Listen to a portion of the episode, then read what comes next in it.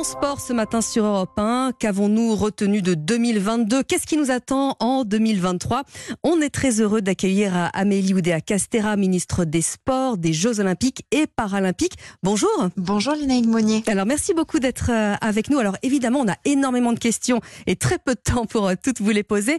L'actualité me fait débuter tout de même euh, cet entretien en parlant de rugby puisqu'on a appris ce vendredi que Bernard Laporte, condamné à deux ans de sursis pour corruption, est remplacé par Patrick Patrick Buisson à la tête de la fédération euh, française. Alors il s'occupait lui euh, du rugby amateur. Euh, quelle est votre votre première réaction? Écoutez, une réaction de satisfaction de voir que cette étape est maintenant franchie. On a le bureau fédéral qui a pu donc acter du choix par Bernard Laporte de Patrick Buisson pour maintenant le proposer à l'adoption euh, par les clubs. C'est un élément important. Vous savez que dans la résolution de, de cette crise, moi j'avais vraiment posé deux exigences. La mhm. première, c'était une mise en retrait de manière vraiment effective, détaillée, avec un vrai mode d'emploi euh, au niveau de Bernard Laporte, et le fait que pour la désignation du président délégué, il puisse y avoir un vote des clubs, une onction démocratique. Et donc je me félicite que ces deux étapes soient désormais euh, euh, bien euh, campé et nous avons la perspective que du 23 au 26 janvier prochain, la désignation de Patrick Buisson euh, puisse être donc soumise maintenant à la consultation des clubs et que Bernard Laporte ait pris l'engagement de se soumettre à cette exigence d'un vote conforme des clubs, ce qui permet de voilà d'avoir ce, temps démocratique qui me semble important dans ce moment de crise pour parvenir à la résoudre jusqu'au bout. Et le temps de l'appel de Bernard Laporte, hein, la Coupe du Monde sera passée donc effectivement, euh, ça vous laisse, ça vous laisse le champ libre. Alors ma deuxième question, elle concerne une autre fédération. Vous vous en doutez bien, la Fédération euh, française de football, puisque votre ministère dirige un audit sur le management. Le président et la directrice générale, que sont Noël Legrette et Florence Ardon, vont être entendus bah, ce mardi, mardi qui vient. Est-ce que vous pouvez nous donner quelques éléments sur les avancées de cet audit? On attend les conclusions mi-février. Hein. Absolument mi-février. Donc c'est un audit qui comporte euh, deux volets principaux. Le premier est relatif au pilotage et au management de cette euh, fédération et le deuxième à la façon dont elle doit mieux s'emparer euh, de l'enjeu de la prévention et de la lutte contre les violences à caractère sexiste et sexuel. Donc une cinquantaine de personnes ont pu déjà être auditionnées, mais ces investigations et ces auditions se poursuivent. Nous aurons un temps d'audition de Noël Legrette et de Florence Florence Ardouin, euh, la directrice générale, en début euh, de la semaine prochaine. Mhm. Et euh, nous aurons ensuite la finalisation de ces conclusions. J'aurai moi un point d'étape avec la mission la semaine suivante et qui nous permettront d'avoir ensuite une phase qu'on appelle de contradictoire, c'est-à-dire vraiment de soumission aux organes dirigeants, aux dirigeants de cette fédération des conclusions des inspecteurs généraux pour ensuite parvenir donc à la finalisation de cet audit au 15 février. Alors en parallèle, alors évidemment l'actualité est ce qu'elle est. On sera dans les prochains jours si Didier Deschamps reste à la tête de l'équipe de France. Ma question est double. Est-ce que vous souhaitez le voir rester? Est-ce que son destin est lié éventuellement à celui de, Noël Legrette Non, écoutez, les, choses sont, sont, tout à fait euh, distincte. Moi, mhm. j'ai toujours été très attentive à ça, vraiment à la fois préserver l'équipe de France de l'ensemble des polémiques euh, liées à la gouvernance de, de, la fédération, et de l'autre indiquer que le résultat de cette audit, il n'était pas indexé sur la performance de l'équipe de France. Euh, il n'aurait pas été euh, euh, plus sévère si la France avait perdu en match de poule.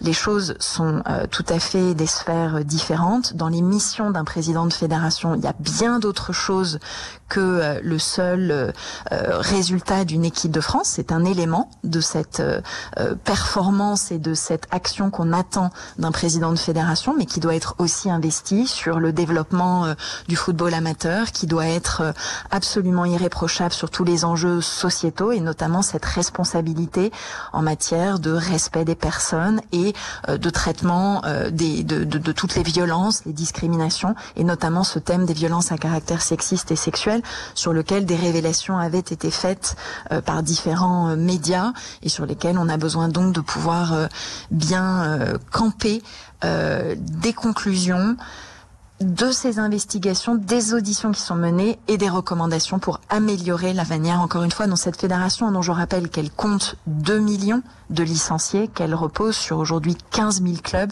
Il y a vraiment un enjeu absolument majeur euh, pour qu'on puisse euh, vraiment avoir un très bon fonctionnement sur cette, euh, ce plan de l'éthique, de l'intégrité et du sociétal. Alors Amélie Oudéa-Castéra, on va se projeter évidemment sur les Jeux. Ça fait également partie de votre portefeuille ministériel.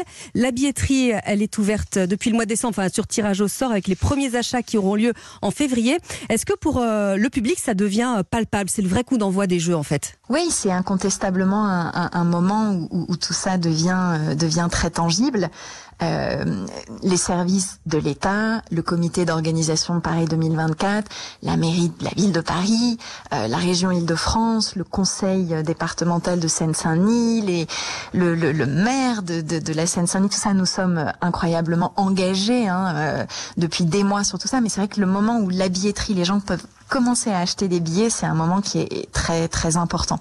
Donc on a déjà une billetterie qui est, qui est, qui est très accessible. Euh, je rappelle hein, que le prix d'entrée de ces billets, c'est 24 euros pour mhm. tous les sports euh, olympiques. On aura un million de billets à 24 euros. On aura près de la moitié des billets disponibles pour le grand public à 50 euros euh, et moins. Et vous l'avez dit, on a maintenant cette perspective à compter du 15 février de pouvoir vraiment ouvrir à la vente des packs des packs sur mesure qui seront composés euh, de places sur trois sessions euh, différentes. Et puis on aura ensuite en mai une phase d'ouverture avec euh, des, ventes de billets à l'unité et pour les différentes cérémonies.